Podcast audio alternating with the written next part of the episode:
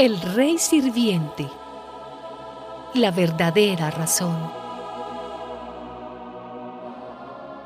Jesús sabía que había llegado la hora de que Él dejara este mundo para ir a reunirse con el Padre. Él siempre había amado a los suyos que estaban en el mundo y así los amó hasta el fin. El diablo ya había metido en el corazón de Judas, hijo de Simón Iscariote, la idea de traicionar a Jesús. Jesús sabía que había venido de Dios, que iba a volver a Dios y que el Padre le había dado toda autoridad.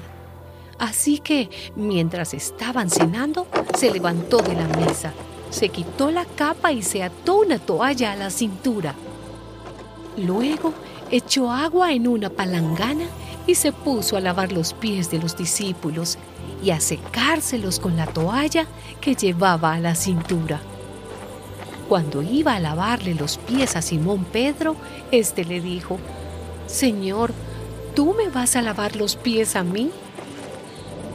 Jesús le contestó, Ahora no entiendes lo que estoy haciendo, pero después lo entenderás. Pedro le dijo, Jamás permitiré que me laves los pies. Respondió Jesús, Si no te los lavo, no podrás ser de los míos. Simón Pedro le dijo, Entonces, Señor, no me laves solamente los pies, sino también las manos y la cabeza. Pero Jesús le contestó, el que está recién bañado no necesita lavarse más que los pies, porque está todo limpio. Y ustedes están limpios, aunque no todos.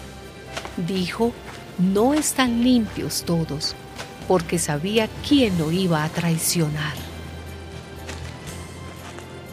Después de lavarles los pies, Jesús volvió a ponerse la capa, se sentó otra vez a la mesa y les dijo, ¿Entienden ustedes lo que les he hecho? Ustedes me llaman maestro y señor, y tienen razón, porque lo soy.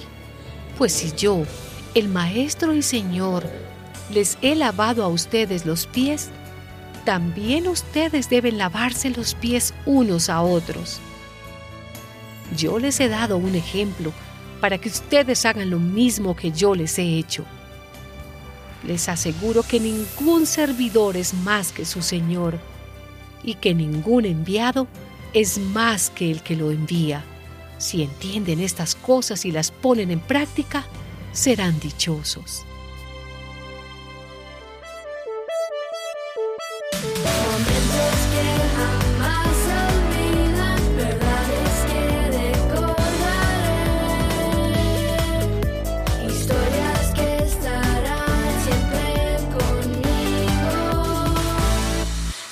work on me.